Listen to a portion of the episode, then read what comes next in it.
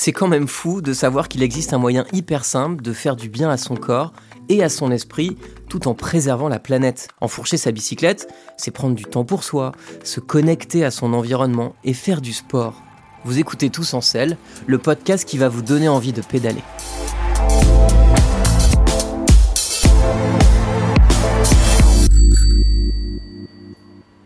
Quand vous allez d'un rendez-vous compliqué à un autre rendez-vous compliqué, le temps de l'entre-deux est parfait.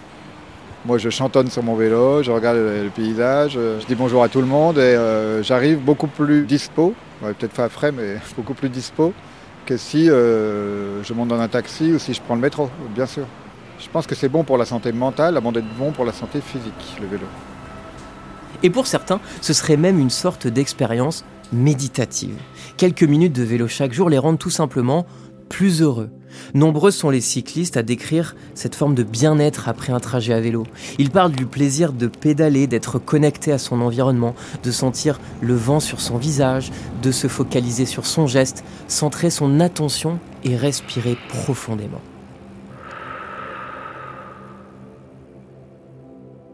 Aujourd'hui, les scientifiques savent très précisément expliquer ce qu'il se passe dans notre corps quand on pédale. En fait, cela entraîne la production d'un cocktail d'hormones.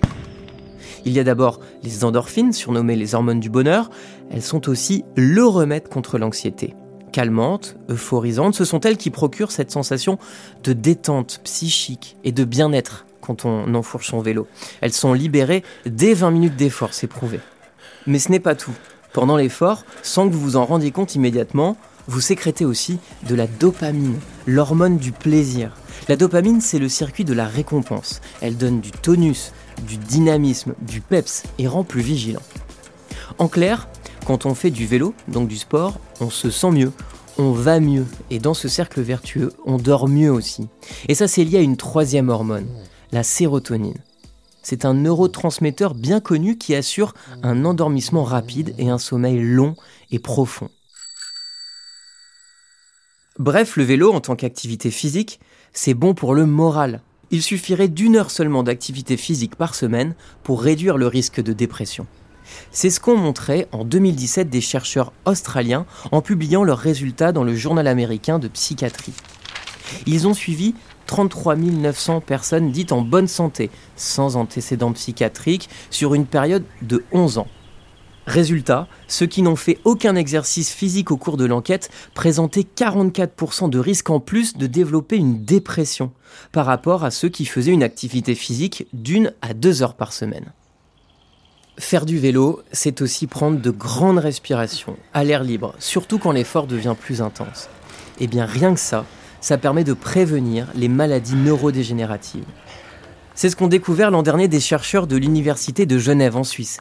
Ils ont montré que l'activité physique intense, comme 15 minutes de vélo dans un effort soutenu, ça améliore la plasticité neuronale. Pour faire simple, ça améliore à la fois la mémoire et la concentration. Idéal pour retenir toutes les informations que je viens de vous donner.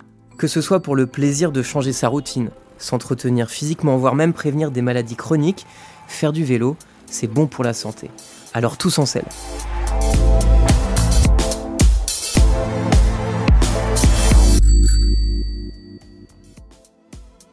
Merci d'avoir écouté Tous en selle, un podcast d'AXA Prévention.